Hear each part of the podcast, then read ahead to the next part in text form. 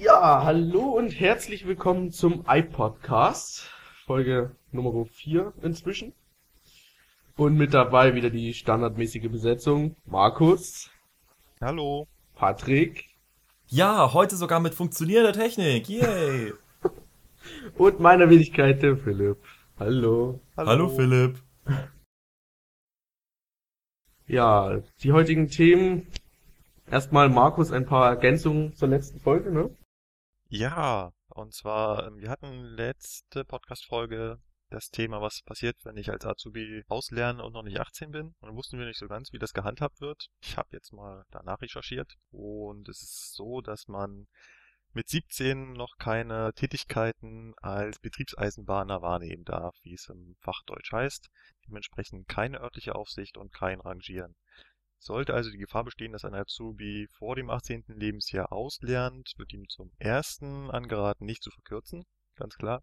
Und sollte er dennoch vor dem 18. Lebensjahr auslernen, dann landet er bei uns im sogenannten Backoffice. Das heißt, er macht die ein, zwei Monate oder drei, die es dann sind, ist ja meist nicht, nicht so viel Zeit, dann Büroarbeit, alles was so in der Leitstelle anfällt und kann sich in der Zeit da einen Überblick verschaffen, was so in der Dienststelle an Tätigkeiten anfallen. Für eine Übergangslösung ist das vollkommen okay, auch wenn es nicht sonderlich spannend klingt. Ja, es dau dauert ja dann auch wirklich nicht lange. Also mit 17 auslernen, ja, dann müsstest du wirklich schon mit 14 angefangen haben und das ist. Ich glaube, das ist auch ein ziemlich seltener Fall. Also, dass wir wirklich mal einen 17,5-Jährigen dann da haben, ich glaube, das ist zweimal, glaube ich, ist es vorgekommen, aber man, man findet dann auch immer irgendwas, auch, was auch dann halbwegs spannend ist im Büro, was die dann auch machen können. Also ja, also ich glaube nicht, dass man dann da anfängt, irgendwie einen Aktenvernichter zu bedienen oder 500 Blätter zu lochen am Tag, sondern da wird man bestimmt irgendwie in der Leitstelle sitzen und den Disbus über die Schulter schauen oder irgendwas anderes halbwegs Sinnvolles machen. Nee, ähm, du machst Kaffee kochen, natürlich. ja.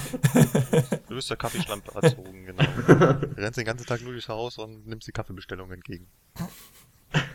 Und Blumen gießen natürlich. Mhm. Ganz wichtig. Ich frage mich sowieso, wer die Blumen da alle gießt. Putzfrau. Wahrscheinlich. Aber unter 18 ist ein ganz gutes Stichwort. Der Philipp ist ja auch noch unter 18. Und was hat denn der Philipp so die letzten Tage, Wochen in der Ausbildung gemacht? Ja, das ist wirklich sehr gutes Stichwort. ja, die letzten Wochen. Ja, so vor drei Wochen haben wir örtliche Aufsicht gehabt. Theorie allerdings nur. Also das heißt, diese eine Woche lang ähm, lernen, wie, wie funktioniert das Abfertigungsverfahren und äh, was gibt es so für Vorschriften bei der S-Bahn da hinsichtlich der örtlichen Aufsicht. Genau, alles sowas als Theorie, wie man es halt so gut auf, auf Deutsch sagen kann. Und was in dieser Woche auch noch ganz spannend ist, ist der Durchgang durch die S-Bahn-Stammstrecke, also durch den Tunnel. Das war äh, echt ein Highlight der Ausbildung. Ja. Also wenn mich jemand fragt, was fandest du an der Ausbildung so richtig geil, dann würde ich sagen, das Fahren und das Durchlaufen durch den Tunnel. Das ist echt cool. Ich weiß sowieso nicht, warum die S-Bahn das nicht als Erlebnistour oder so anbietet, weil es ist halt echt eine Gaudi da Naja, gut, du musst aber auch sehen, das wird halt bei laufendem Betrieb gemacht. Also man kann sich darunter halt vorstellen, du läufst da zwar nicht während der HVZ durch, weil das ist dann wirklich doch ein bisschen arg viel. Aber wenn die HVZ, sobald die vorbei ist, läufst du dann halt da durch. Jetzt neu bei MyDays. Die S-Bahn-Tunnelbegehung. In Berlin wird es gemacht, ist dort zwar nicht, also dort ist bei der U-Bahn und es ist auch kein Tunnel, der in Betrieb ist, sondern es ist ein stillgelegter Verbindungstunnel oder ein nicht mehr ganz so oft genutzter Verbindungstunnel. Da kannst du halt durch so einen U-Bahn-Tunnel laufen und das fand ich schon ziemlich cool. Und ich kann mir das auch vorstellen, das ähm, bei der S-Bahn zu machen. Warum nicht? Ja, aber das, Dann macht man es halt in der Nacht, wo nicht so viel unterwegs ist, wo dann maximal alle 20 Minuten auf einem Gleis die Flughafen-S-Bahn kommt. Und wenn ich die Gruppe relativ klein halte, maximal fünf Leute oder so, ich finde das so eigentlich ganz nett. ja, aber das gehört halt dann auch äh, diesen ähm, Berliner Tunnelfreunden. Ne? Das ist ja dann auch wieder so eine Sache, weil die äh, Nee, nee, es wird gemacht von der BVG. machen das macht das doch die BVG? Das Okay. macht doch die BVG, ja. Hm, okay, ja gut, dann. Die haben ja auch einen Cabrio-Wagen. Das ist ja sowieso oberhammergeil. Da fahren sie halt mit so einer Diesellok und so Flachwagen, haben sie Stühle draufgeschnallt und dann fährst du mit diesem Flachwagen mit den Stühlen drauf durch den Tunnel. Ich weiß nicht, ob wir das bei uns machen können, weil wir haben da oben noch so eine 15.000 Volt Oberleitung hängen. Ja, So an sich, so mit dem Cabrio durch den Tunnel fahren, ist auch äh, sehr, sehr geil. Gibt's halt Sonnenbrillen. Genau. ja. Und man stellt sich das, äh, ich habe mir das vor der Tunnelwanderung auch total eng vorgestellt. Ich meine, wenn man da oben im Führerstand sitzt und durchfährt oder gar im Fahrgastraum sitzt und ich meine, da denkt man rechts und links, da sind vielleicht noch ein paar Zentimeter Platz und dann kommt gleich die Tunnelwand. Und wenn du dann da selbst durchläufst, dann ist das ja riesig. Also wenn dann dann dazu kommt, dass du rechts und links trotzdem noch äh, einiges an Platz. Ja. Gut, du solltest dir natürlich auch einen sicheren Stand haben, weil wenn da Züge von beiden Seiten kommen, Ja. das ist dann doch schon ein bisschen schwer, weil der eine Zug drückt dich dann in, nach vorne, der andere nach hinten und dann solltest du wirklich schon sicher stehen. Aber an dieser Stelle gleich mahnende Worte. Probiert das niemals auf eigene Faust. Das dürfen wirklich nur Mitarbeiter der Bahn mit Sicherheitsausrüstung, mit Feuer sind entsprechend das Stellwerk informiert und wir sind natürlich auch dementsprechend ausgebildet und haben Sicherheitsbelehrung. Das ist nichts, was man auf eigene Gefahr machen sollte. Und sobald da unten ein Zivilist erwischt wird, wird sofort der ganze S-Bahn-Betrieb lahmgelegt und dann werden die Hundertschaften der Polizei losgejagt und wenn die denjenigen erwischen, wird das richtig, richtig teuer. Mal Abgesehen davon, dass es saugefährlich ist. Also auch wenn wir hier darüber reden, dass wir durch den Tunnel gelaufen sind, ähm, das ist kein 0815 Spaß, sondern das ist ein wichtiger Teil der Ausbildung, weil wir als Lokführer halt, wenn der Zug geräumt werden muss im Tunnel, halt wissen müssen, wie das da unten aussieht. Das ist kein Spaß für Leute, die mal eben auf Klo gehen wollen oder sowas im Tunnel, wie es jetzt erst vor wenigen Tagen war. Genau, das wollte ich auch gerade ansprechen. Ja, also, ähm, aber, aber wir haben ja dann immer den, äh, in die, in die Fahrgasträume mit den Lampen reingewunken. Hat auch für einige sehr merkwürdige Blicke gesorgt, weil man, es ist ja ganz cool, es gibt ja da Stellen, da stehst du im Grunde genommen auf einer Ebene mit dem, mit dem Fahrzeug fast. Also das ist wie, als würdest du einsteigen. Und ähm, du siehst halt die ganzen Fahrgäste und dann haben wir halt die Lampen noch angehabt. Und die haben das halt auch teilweise gesehen, die Leute. Und es war halt echt so, so ein bisschen so wie so, oh Gott, ein Alien im Tunnel vom Blick. Also es war ganz lustig. Ja, Ja, wir haben, aber unsere, trotzdem, also. wir haben unsere Lampen dann immer ausgemacht. Ja, wir haben es dann auch gemacht, aber es gab dann so manche Stellen, da, hab ich, da hat es dann auch einfach mal einer vergessen, ja. Und dann, naja, mein Gott, dann hat man halt mal. Was auch spannend war, habt ihr euch das Werkkammertor angeschaut und oben die ganze Mechanik dazu? Ja, haben Ja. wir auch. Auch wirklich einen Anblick, den du nicht wirklich jeden Tag hast. Definitiv. Ja. Also, das ist äh, spannend. Ja. War definitiv super, da mal reinzugehen und auch so das Notfall- und Rettungskonzept dieses Stammstreckentunnels zu erfahren. Ja. Definitiv. Ja, dann, was haben wir noch gemacht? Genau, Tarifschulung, die ja auch zur örtlichen Aufsicht zählt, also zur Ausbildung. Das finde ich total toll, dass ihr das zusammen gemacht habt, weil ich weiß noch, dass wir das weit voneinander getrennt hatten. Ihr wisst ja auch, wie den Leuten noch zu helfen ist. Ja, Und es gibt ja echt Fahrkartenkombinationen und Fragen, da, also man stellt sich das ja als Fahrgast an sich immer gar nicht so schwer vor. Man braucht doch hier einfach nur so ein Ticket, da wo man hin will. Okay, da gibt's halt Zonen und Streifen. Aber da gibt's ja so einen Boost an Fahrkarten und dann lassen sich Fahrkarten auch noch mit anderen Fahrkarten kombinieren. Da braucht man echt eine Woche Ausbildung für. ja, du hast halt dann auch, damit es auch nicht so trocken wird, hast halt da auch so, ein, so eine Art Praxistag drin. Echt? Das hatten wir noch nicht. Jetzt, jetzt erzähl mal als Berichte. Genau, und an dem Praxistag sind wir zum Flughafen und haben uns halt dort vor die Automaten gestellt und da dort wirklich sehr viele Leute kommen, die von München, vom Tarifnetz, von den Ringzonen wirklich keinerlei Ahnung haben. Das haben wir an dem Tag wirklich festgestellt. Ja, haben wir die halt beraten. Das haben wir vier, fünf Stunden lang gemacht. Ja. Ist aber kurios. Also immer wenn ich in eine andere Stadt fahre, beziehungsweise äh, plane, irgendwo hinzufahren, dann schaue ich mir doch vorher an, welche Fahrkarte brauche ich dort? Wo will ich hin? Was für ein System ist es da? Zonen, Ringe, was es auch sonst noch alles in Deutschland gibt und suche mir schon vorher raus, welche Fahrkarte ich brauche, damit ich da im Automaten nur noch mir die entsprechende Fahrkarte raussuche. ja, das sind jetzt nicht die Münchner, die aus dem Urlaub zurückkommen, sondern ich würde eher sagen, das sind eher die Leute, die aus dem Ausland herkommen und sowas in der Form noch nie gesehen haben. Ja, aber wie gesagt, gerade die, bitte, es gibt Internetseiten, da schaut man vorher nach. Wie blauäugig muss ich denn sein? Auch die, die dann runtergehen und sagen, um welchen Zug muss ich denn jetzt hier fahren, um nach München zu kommen? Ich meine, das gucke ich mir doch vorher raus. Das war eh, das war eh so eine Sache. Und welchen Zug muss ich denn da fahren? Da haben wir jemanden gesagt, er möchte bitte die S8 nehmen, die fährt eh in drei Minuten ab. Ja. Steht dort bis kurz vor Abfahrt des Zuges steht er doch wirklich noch, dort noch da und hat überlegt, was nehme ich jetzt? S1 oder S8? Die S1 in 13 Minuten, S8 3 Minuten. Ja, und dann kurz vor der Abfahrt haben wir ihm gesagt, er möchte da doch bitte reingehen, weil es geht einfach mal schneller zum Osten. Zwei Linien in die Stadt, das äh, überfordert einige Menschen schon. Ja. Na gut, was dann noch die zusätzliche Frage war, wie die denn fahren. Die S1, die kommt ja einmal über die Stammstrecke und die S8, die fährt halt nur vom Ostbahnhof dann. Ja. Ja, und bis du das den Leuten erstmal erklärt hast, bis sie das verstanden haben, Mhm. das dauert noch ein bisschen. Und man kann auch seine Fremdsprachenkenntnisse ein wenig auffrischen, oder? Oh ja, da kamen Chinesen, da kamen Engländer, Amerikaner, also boah.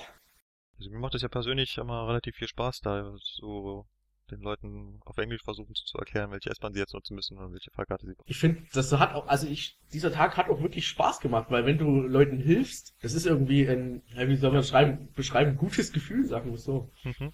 Also ich habe am Anfang gedacht, oh nee, hm, ja. Und dann schon nach einer halben Stunde, boah, geil, weiter so, weiter so. Ja. Aber sind die Fragen nicht im Endeffekt immer die gleichen? Ich meine, und, und das Ticket, was du empfiehlst, ist auch immer das gleiche. Hier, City Day Airport Ticket. Ja. ja, aber die Menschen sind halt unterschiedlich, ne? Das, das, das stimmt. Und manche sind ja auch wirklich glücklich, wenn du ihnen hilfst. Ja, ja genau, so war es ja eigentlich. Finde ich echt cool. Nee, das gab's bei uns noch nicht. Wir hatten noch keinen Praxistag. Patrick, hattet ihr schon einen Praxistag? Ja, das haben wir bei uns im Lehrjahr angefangen, da gab's das. Und das war auch am Flughafen. Ich muss persönlich sagen, mir hat das besonders viel Spaß gemacht. Ich habe ja am Flughafen München vorher gearbeitet, bevor ich zur Bahn gekommen bin. Und es ist halt dann sehr interessant, dass man da auch wirklich in einer anderen Sprache dann mal dieses, diesen Tarif erklären muss. Man muss den Leuten wirklich sehr einfach erklären, wie funktioniert das jetzt in München. Weil viele, die da kommen, die kennen das überhaupt nicht. In, in Amerika gibt es das nicht. In Amerika gibt es keine großartigen S-Bahn-Systeme, außer du bist jetzt in New York oder in großen Städten. Da gibt es sowas, aber im, wie bei uns in München gibt es das gar nicht. Und diesen Leuten das dann zu erklären, das hat wirklich sehr viel Spaß gemacht und ich fand, dieser Tag, der bringt auch was. Weil du gewinnst enorm an Sicherheit, wenn du dann dort wirklich diesen Tarif erklärst. Und zwar in verschiedenen Sprachen, ganz verschiedenen Leuten. Und es ist nicht so, dass du dann immer nur den Leuten das Ticket zum Hauptbahnhof verkaufen musst. Wir hatten zum Beispiel eine Passantin dabei, die wollte dann zum Beispiel nach Garmisch-Partenkirchen. Und die wollte da auch ein entsprechendes Ticket. Und da geht's ja dann schon wieder über das S-Bahn-Netz hinaus. Und Ja. Da gibt's ja dann keinen Unterschied, weil für die ist es dann, okay, das ist ein Mitarbeiter der Bahn, der wird sich damit auskennen. Was dann noch dazu kommt ist, es gab auch Leute, die kamen dann auch mit speziellen Tickets. Also ich hatte einen, das waren zwei aus Kanada, die kamen mit dem Euro-Domino-Pass. Ich weiß nicht, ob ihr das kennt. Das ist, ähm, Sagt mir nichts. das ist sowas wie, wie Interrail. Das ist so ein Ticket, womit du Ah, okay. ja, sagt mir was. womit man durch Deutschland fahren kann für einen bestimmten Preis und bestimmte Anzahl von Tage in einem Monat. Und sowas hatten die. Und die haben dann halt mich zum Beispiel gefragt, gilt dieser Euro-Domino-Pass denn jetzt auch in der S-Bahn oder gilt er da nicht? Und das ist so etwas, das hast du in der Tarifschulung gar nicht mal so unbedingt genau beleuchtet. Da wird es Ja, dann ja wirklich quasi- spannend. Wir machen ja nur eine MVV-Schulung. Also die ganzen DB-Tickets und äh, ausländischen Tickets, die es ja auch noch gibt, davon haben wir dann keine Ahnung. Eben. Also das, aber das ist dann äh, trotzdem sehr, sehr spannend gewesen. Und es gab dann auch einen, das fand ich sehr lustig, so eine kleine Anekdote dazu, der kam äh, zu mir hin, das war ein deutsch sprechender Mensch, der kam auch aus Deutschland. Und der kam, ich glaube aus Frankfurt kam der, der hat mich dann gefragt, ja, gilt, gilt diese, gilt dieses, gilt diese Plastikkarte oder dieses Ticket auch bei uns in der S-Bahn und hat mir halt eine Bahncard 100 First entgegengehalten und mich gefragt, ob das bei uns in der S-Bahn gilt. Und dann stand ich auch nur so davor und habe dann so leicht, mit einem leicht, vielleicht unterwürfigen Ton auch so gesagt, ja, die gilt auch bei uns in der S-Bahn. also ich fand das wirklich cool und ähm, ich finde das eine Frage, gute... gilt die nicht sogar in allen Nahverkehrsmitteln? Also äh, auch bei der MVG gilt die doch, oder? Die gilt im Innenraum für alle Nahverkehrsmittel, Ah, aber nicht im Außenraum. ah okay. Aber für äh, bei der S-Bahn natürlich schon, weil es ja ein Zug von der Deutschen Bahn ist. Ja. Aber das war natürlich dann schon so ein, so ein Erlebnis, weil wann, wann kommt mal einer zu dir und hält dir eine Bahncard 100 First entgegen? Ja. Das ist richtig, ja, die sieht man nicht so oft. Da wird man dann schon so ein bisschen ehrfürchtig, weil man auch weiß, wie viel dieser Kunde, der zahlt im Jahr ja mehr wie 5000 Euro für uns, dass wir hier diese Dienstleistung erbringen, den Zug zu fahren. Und ähm, das war dann wirklich schon sehr interessant. Also ich finde es wirklich eine tolle Einrichtung, dass man das gemacht hat und ich kann das auch jedem nur empfehlen, dass man da immer zum Flughafen dann diesen einen Tag da mal rausfährt und dann dort wirklich dieses Wissen auch anwendet. Da fällt mir ein, wir hatten einen Praxistag bei den Unfreiwilligen, weil ich glaube, in dem Zeitraum, wo wir gerade die Theorieausbildung zur örtlichen Aufsicht hatten, war gerade Lokführerstreik. Dann hat man uns kurzerhand genommen und als Reisendenlenker eingesetzt. Dann sind wir alle nach Leim gefahren und mussten da halt ähm, die Leute auf diesen Notverkehr, auf diesen S-Bahn-Notverkehr hinweisen, den wir da eingerichtet hatten. Das war unser Praxistag. Hatte nicht viel mit Tarif zu tun, aber war auch ein sehr intensiver Kontakt mit den Fahrgästen. Ja. Also ich finde, gut, und es sollte schon wirklich ein bisschen um Tarif sich drehen, aber reisender Lenker ist, ja. Auch mal ganz Ja. Das klingt auch sehr, da denken immer viele, oh, das ist, das ist so einfach. Ich stelle mir das gar nicht so einfach vor. Also jetzt gerade mit den Bauarbeiten haben wir jetzt wieder einiges an Reisendenlenker. Viele Leute haben dann auch Fragen, wo du dann auch erstmal überlegen musst, was will der Kunde jetzt von mir? Und viele Menschen kommen auf dich zu und fragen, ja, wo geht's denn da und dahin? Also die fragen zum Beispiel, ich brauche die S2. Und dann muss man erstmal fragen, ja, wohin wollen sie denn eigentlich? Und so kommt man dann eigentlich meistens erst zu einer viel besseren Lösung. Also es ist mir so aufgefallen im Kundenkontakt, viele Leute stellen dir irgendeine Frage, die aber dann, wenn man dann wirklich weiß, was ist eigentlich das Ziel, wo wollen die Leute hin, was wollen die Leute machen, wenn man jetzt nur die Einzelfrage beantwortet hätte, dann wäre das im Grunde genommen für dem seine, seine Reise Ja. falsch gewesen. Ja, klassische Frage, du stehst am Hauptbahnhof mit deiner S1 und sie fragen sich, fährt dieser Zug nach Freising? Die einfachste Antwort wäre ja. Die richtige Antwort ist aber, ja, dieser Zug fährt nach Freising, aber der Zug auf dem Nachbargleis, der fährt bis nach Freising ohne Halt. Da sind sie definitiv eine halbe Stunde früher da. Genau. Klassische Variante. Es ist auch gar nicht so einfach. Also, ich muss schon sagen, das, das fordert so eine gewisse Übung, dieses Kommunizieren mit unseren Kunden. Das ist aber in jedem Bereich so. Weil viele kommen hin, möchten etwas, versuchen sich dann auch möglichst irgendwie so auszudrücken, dass man meint, es ist, es passt, also dass es so halbwegs professionell wirkt, aber äh, im Grunde genommen genau dadurch stellt man sich ein eigenes Bein. Wenn man jetzt dann einfach sagen würde, was man möchte, dann würde man viel besser und viel schneller eine Antwort kriegen. Und so Mhm. ist es dann oft schwierig mit den Leuten. Aber wenn man das weiß, dann, dann kommt man da auch ganz gut und ganz schnell zu einem Ergebnis, was dann auch passt für die Fahrgäste. Patrick, du machst ähm, das jetzt doch bald richtig intensiv, die Kommunikation mit den Fahrgästen, oder? Ja, ja, genau. Also ich habe jetzt die letzten zwei Wochen Berufsschule gehabt. Die sind jetzt nicht so, ja, da gibt es nicht so viel zu erzählen. Es ist halt wie eine normale Schule. Aber was ich jetzt nächste Woche mache, ist örtliche Aufsicht. Und da ist es ja wirklich so, da muss ich mit den Kunden kommunizieren. Und deswegen ist das jetzt gerade so etwas, wo ich auch so ein bisschen in diesem Thema dr- drin bin, weil ich das eben ab nächste Woche machen muss. Und was man nebenbei natürlich noch machen muss, wobei eigentlich ist das die Hauptaufgabe, man muss die Zugabfertigung übernehmen. Man muss also alle diese Türen und je nach Zug sind es bis zu, ja, wie viel sind's? 16, 32, 48, irgend sowas. Es sind auf jeden Fall einige Türen an so einem Bahnst an so einem Zug, die dann an so einem Bahnsteig stehen. Und da muss ich dann bei jeder Tür eben gucken, ist sie zu und ist niemand eingeklemmt. Und dann erst kann ich den Zug losfahren lassen. Und das hört sich einfacher an, als es ist. Und ja, am Montag darf ich das dann machen. Da freue ich mich dann auch schon drauf. Zwölf Türen pro Seite und pro Zugteil. Drei pro Wagen, ne? Ja, ich habe gedacht gerade, ja, ja. ich darf mich auch mal verzählen am dass du die Morgen. Fahrzeugausbildung auf dem 423 hast. Bitte? Ja. Was man dann auch noch machen muss, ist, also wir, wir haben es leider nicht mehr, die andere Gruppe hatte es, die hatte auch Prüfdienst mit dabei. Wir haben es jetzt nicht mehr dabei. Wir haben halt dafür auch immer mal wieder Bahnsteigbegehung, wo man sich dann die Bahnsteige anguckt, die Notfalleinrichtungen und Patrick, was ist Prüfdienst? Prüfdienst ist, dass man mit einem, einem Fahrkartenkontrolleur durch die Züge geht und die Fahrkarten kontrolliert. Also Ja. Fahrkartenkontrolle. Genau. ÖA, finde ich, ist ein gutes Stichwort. Also örtliche Aufsicht. Das Türenschließen ist gerade in der Presse gelandet. Mit vielen, vielen Artikeln. Das stimmt, ja, das stimmt. Also bisher war es so, man hat die Türen nicht selber geschlossen durch Hinsehen, sondern die Technik hat für mich hingesehen im Grunde genommen. Ich habe also Lichtschranken im Zug. Also genau, es gibt die Lichtschranken in den Türen und ähm, solange die halt durch irgendwas unterbrochen werden, geht die Tür nicht zu. Und unser bisheriges Abfertigungsverfahren, was quasi dezentral schließen heißt oder auch technikbasiertes Abfertigungsverfahren, hat quasi bedeutet, ich sage den Türen, sobald die Lichtschranke frei ist, gehe zu und bleibe zu. Und das war halt für den Lokführer sehr, sehr angenehm, weil er da seine Verantwortung an die Technik vollständig abgeben konnte. Genau, aber das hat man jetzt geändert. Denn jetzt ist es so, dass man jetzt wieder der Lokführer selber gucken muss an den Türen und die Türen dann geschlossen werden, wenn der Lokführer den Schließbefehl gibt.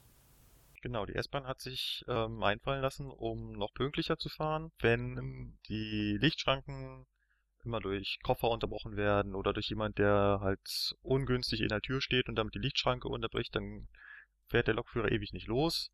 Da können wir doch optimieren und unsere S-Bahn pünktlicher machen, indem wir einfach sagen, wir erklären das zentrale Schließen, also das Schließen ohne Lichtschranke zum Standard. Jetzt muss man dazu sagen, das gab es vorher auch schon. Also man hat schon immer zwischen dezentralem und zentralem Schließen unterschieden. Es war bisher halt immer nur die Rückfallebene. Das heißt, wenn der Lokführer festgestellt hat, die Türen gehen nicht von alleine zu, weil zum Beispiel Koffer im Weg stehen und er konnte den Zug vollständig einsehen, sprich alle Türen sehen und sehen, okay, da klemmt nirgendwo jemand dazwischen, dann konnte er schon immer auf den roten Knopf drücken und die Lichtschranken abschalten und die Türen quasi zwangsschließen. Und ähm, das, was jetzt per Weisung an die Lokführer seit dem 19.05. geändert wurde, ist, bitte schließt immer zentral und benutzt nie mehr die Lichtschranken, vorausgesetzt ihr könnt den ganzen Zug einsehen. Genau. Und wie die Süddeutsche Zeitung das jetzt auch schon richtig formuliert hat, ist eben genau das Problem, dass ich mit diesem neuen Verfahren jetzt gerade bei kleineren Gegenständen wie ähm, so Tiere oder so oder auch so kleinere Sachen wie so Hundeleinen oder solche Sachen, die eben dann nicht mehr erkannt werden könnten und dann es da zu Sicherheitsproblemen kommen könnte. Oder davon geht man zumindest nach Meinung der Süddeutschen Zeitung hier aus. Ja, ich habe auch ähm, die Überschriften in der, glaube Abendzeitung oder so gesehen, wo dann drin stand, ähm, S-Bahn. Sollen schneller werden, ja, genau.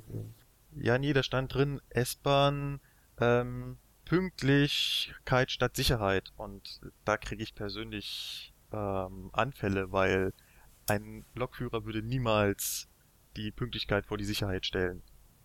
Und auch wenn jetzt eine Weisung erklärt, man solle zwangsschließen, der Lokführer macht das nur, wenn er den Zug vollständig einsehen kann. Und dementsprechend ist die Sicherheit immer sichergestellt. Cooler Satz, die Sicherheit sichergestellt. Aber der Punkt, dass wir die Sicherheit zurücknehmen, um pünktlicher zu fahren, ist einfach Humbug. Also ich finde auch die, diesen, diesen Aspekt, den die Süddeutsche Zeitung hier ausarbeitet, dass ja die Sicherheit beeinträchtigt wird, übertrieben. Also wenn ich die Türen nicht alle einsehen kann, dann mache ich das auch nicht. Und gezwungen werde ich dazu auch nicht, das zu machen, sondern ich kann das machen, wenn ich eben die Möglichkeit habe und es mir der Sichtbereich erlaubt, dass ich alle Türen einsehen kann. Und auch nur dann mache ich das. Ja. Und deswegen finde ich diese, also ich finde die Diskussion in den Zeitungen interessant und ich finde es gegenüber den uns als Personal, als Fahrpersonal ein bisschen anmaßend, dass äh, man als Presse jetzt uns im Grunde genommen schon nicht mal mehr erlaubt, dass man, dass wir nicht, also dass wir entscheiden können, wann ich jetzt diese Türen alle gleichzeitig zumache oder wenn ich jetzt einfach nur sage, okay, wenn die Lichtschranken frei sind, geht die Tür zu. Das Jetzt könnte ich natürlich als Fahrgastanwalt sagen, dass es für die Fahrgäste schon Nachteile hat, weil dieses, die Lichtschranken natürlich schon eine Bequemlichkeit waren, die doch des Öfteren ausgenutzt wurde. Man kann halt, wenn man später aufsteht oder den Halt verpennt hat, noch schnell zur Tür rennen und man bräuchte quasi nur mit der Hand in die Lichtschranke fassen und dann ging die Tür halt wieder auf. Das geht jetzt nicht mehr. Wenn man jetzt zu spät aufspringt und noch zur Tür rennen will und der Lokführer schon zentrale Schließen gemacht hat, dann habe ich keine Chance mehr. Es sei denn, ich klemme meinen Körper dazwischen und dann würde halt noch der Einklemmschutz ansprechen, der aber auch wehtun kann. Und das ist also eine, eine gewisser Weise eine Einschränkung des Fahrgastkomforts. Also, wenn sie das getitelt hätten in der Zeitung, hätte ich gesagt, ja, haben sie mit recht. Aber es geht auf keinen Fall zulasten der Sicherheit. Ja gut, wo, wobei du auch sehen kannst, zum Beispiel in der Stammstrecke, wie viele Leute da immer in diese Türen reinspringen, ne? Immer kurz bevor sie zu sind, Arm rein, dann mit aller Kraft, die sie haben, aufschieben, dass sie bloß noch da reinkommen, nur weil sie vom ja. Hauptbahnhof meinetwegen zum Stachus oder zum Marienplatz wollen. Ja, ist eine Unart, die sich so in den letzten Jahren eingebürgert hat. Nicht nur in München, auch woanders dass man meint, dass dieser öffentliche Personennahverkehr, dieses Massentransportmittel nur für einen persönlich fährt und alle anderen dann zu warten haben, bis man da halt sich mit Gewalt reingedrückt hat. Mal abgesehen davon, dass man die Türen damit auch kaputt macht. Also wenn ich sehe, wie manche Leute auf diese Türen zugehen und die mit dermaßener Gewalt aufdrücken, Oh Gott, meine arme Tür. Ich muss persönlich sagen, ich habe auch schon den Fall erlebt, wo Fahrgäste bewusst mit den Beinen nochmal versucht haben, die Tür wieder zum Aufmachen zu bewegen. Also man hat nochmal die Lichtschranke blockiert aus Jux und Dollerei. Das sind so Sachen, wo ich sage, das ist keine Spaßveranstaltung, die man da macht. Da kann man nicht einfach, ah ja, lustig, ich mache jetzt die Tür nochmal auf, weil ich das so lustig finde, oh, sie geht zu, ich greife jetzt mal rein. Sondern das ist halt einfach ein Transportmittel, was auch pünktlich fahren soll und, und wo andere darauf angewiesen sind. Genau. Und wenn man jetzt nämlich nicht pünktlich fährt, dann ist ja auch die Beschwerde wieder da. Man ist ja nicht pünktlich. Und dafür ist es ja eigentlich gemacht, dass man dann die Sicherheit bleibt, soll natürlich in vorderer Stelle bleiben. Aber wenn, wie gesagt, in dem Fall ist es ja eigentlich recht schön bewiesen, wenn dann Fahrgäste schon aus Jux diese Lichtschranken unterbrechen, dann verstehe ich schon, dass man den Schritt jetzt geht und sagt, okay, dann müssen wir es jetzt so machen, dass eben diese Lichtschranken immer nur dann zu benutzen sind, wenn ich nicht den ganzen Zug einsehen kann. Ja, und ich finde auch die Idee an sich ganz nett, weil es ist für mich, glaube ich, so das erste Mal, dass die Bahn wieder einen Schritt in Richtung mehr Verantwortung für den Angestellten geht. Ja, aber wie gesagt, es ist auch ein Kann, es ist kein Muss. Und genau. Ähm, das muss ich als Lokführer nicht bei uns machen. Ich kann es machen und es steht in meiner Entscheidungsgewalt. Und deswegen. Genau, wenn ich persönlich meine, ich ja. sehe alle Türen und kann somit entscheiden, ich kann es verantworten, jetzt die Lichtschranken auszuschalten und mich auf den Einklemmschutz zu verlassen. Ich wollte noch mal zwei, drei Worte zum Einklemmschutz sagen, weil es gibt ja auch so die Meinung, naja, die Tür merkt ja, wenn was dazwischen ist. Ich brauche gar keine Lichtschranke. Dieser Einklemmschutz ist richtig trivial. Was ein Einklemmschutz macht, ist nichts weiter, als dass ein Prinzip des Elektromotors ausgenutzt wird. Das heißt, wenn ein Elektromotor eine größere Last hat, dann steigt der Stromverbrauch dieses Motors. Das heißt, der Einklemmschutz funktioniert folgendermaßen, dass der Stromverbrauch des Motors der Tür gemessen wird. Steigt er über einem gewissen Maß an, geht er davon aus, okay, die Tür ist auf ein Hindernis gestoßen, geht sie wieder auf. Genau.